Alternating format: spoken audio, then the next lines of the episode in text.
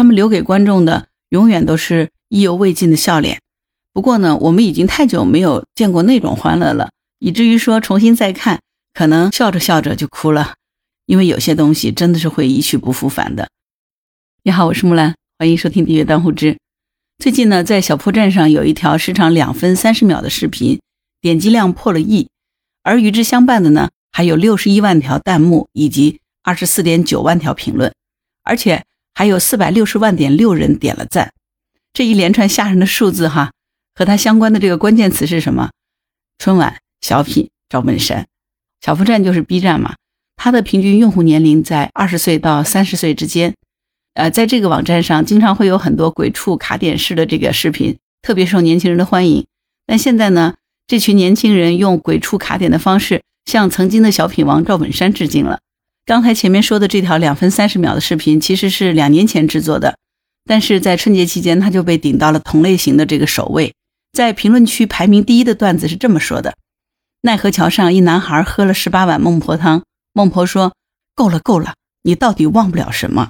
男孩将碗放下，大声说道：“改革春风吹满地，中国人民真争气，齐心合力跨世纪，一场大水没咋地。”改革春风吹满地，中国人民真争气，齐心合力跨世纪，一场大水没咋地。谢谢。这几句刻在 DNA 中的台词，哈，出自一九九九年的春晚，那一年也是兔年。赵本山、宋丹丹和崔永元的小品《昨天、今天、明天》，正是从这里走出了一对至今都没有办法让人超越的荧屏 CP—— 白云和黑土。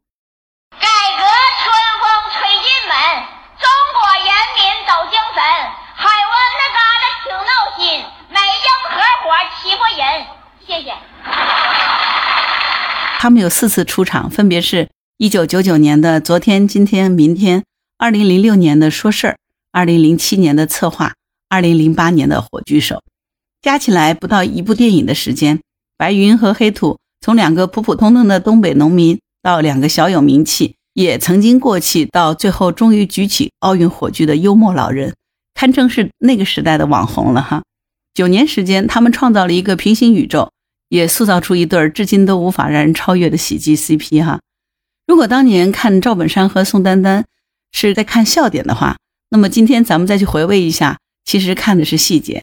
有一个细节呢，其实是贯穿了四场表演。那是什么细节？你们还记得吗？其实就是关于 C 位的问题。白云和黑土这两位古稀老人第一次来到央视的舞台的时候呢，白云大妈是羞怯的，而黑土大爷呢，则充当着外交官的这种角色。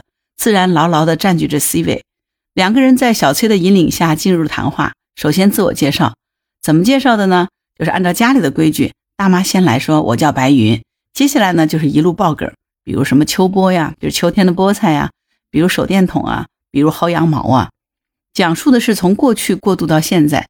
大叔的这个 C 位呢就摇摇欲坠了，直到被全家弹劾要向白云念诗道歉，C 位就被白云大妈彻底占据了。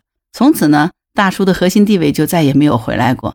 这听起来呢像是一个悲伤的故事，但是呢还有更悲伤的啥呢？就是白云大妈彻底火了。六年后，当两个人再一次走进演播大厅，白云大妈已经不是我们的大妈了，而大爷呢，永远还是我们的大爷。为什么这么说呢？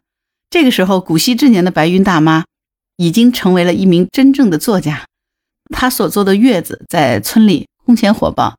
占据着村头所有的厕所，而月子二呢，也已经在构思当中了。呃，为什么有月子这个梗呢？因为当时主持人倪萍曾经写过一本书叫《日子》，这里完全是借着倪萍的这个热梗哈，大家互相在蹭热量，也是在跟倪萍调侃。可是按照大爷的反馈来说呢，七天六个字的效率啊，月子二的问世恐怕得需要耐心等待。果然呢，之后的白云和黑土炒作过下蛋的公鸡。也争取过火炬手的角色，但是再也没有人提起《月子二》这本书呢，终于消失在时间的洪流当中了。赵本山曾经说过，小品它并不具备教育人的功能，它只是为了给人带来欢乐。当后来不差钱被一些专家炮轰为低俗的时候呢，赵本山也不以为意，低俗就低俗，反正观众爱看就行。这样听起来呢，好像赵本山是一个没有什么品质追求的人，但事实上恰恰相反。尤其是白云黑土系列小品中所蕴含的绝佳的讽刺以及时代的风貌，实际上是大大超出了观众的预期的。二十四年过去了，如果我们重新再去看昨天、今天、明天，也许会随着一个又一个的包袱回想起当年的故事，比如九八年抗洪，比如海湾战争，比如世界格局。也许你会惊讶地发现，其实有很多事情一直都没有改变，而很多感觉却已经和从前完全不同了。比如说春晚，比如说年味儿。所以网友总结的都挺好的哈，说从前的喜剧作品呢是在造梗，而今天的作品呢是在套梗，一个是开启，一个是结束，不是辞旧迎新。而是全程的尴尬。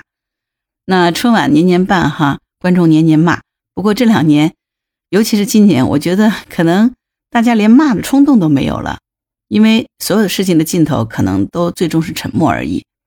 在沉默之余，可能我们怀着更大的热情，只不过是怀念曾经那些团聚的欢乐的除夕时光罢了。当我们在怀念白云和黑土这对 CP 的时候，其实我们可能想念的。是那些由衷的畅快的大笑，时光终究是一去不复返。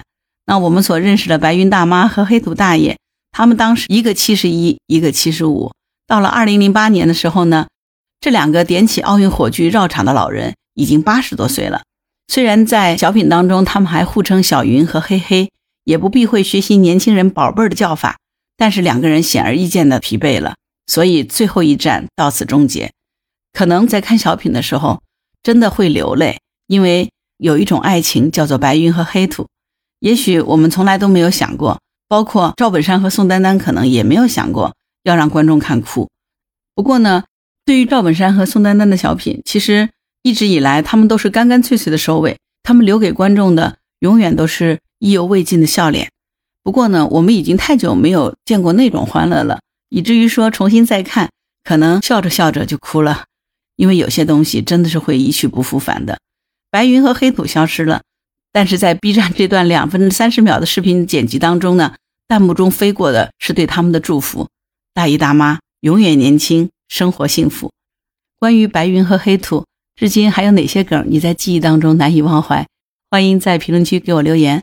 好了，今天节目就到这儿。如果你喜欢木兰的节目，欢迎点赞、转发、订阅、当护知。如果你喜欢木兰，也可以加入木兰之家听友会。请到那个人人都能发布朋友圈的绿色平台，输入木兰的全拼下划线七八九，就可以找到我了。好啦，今天就到这儿，我是木兰，拜拜。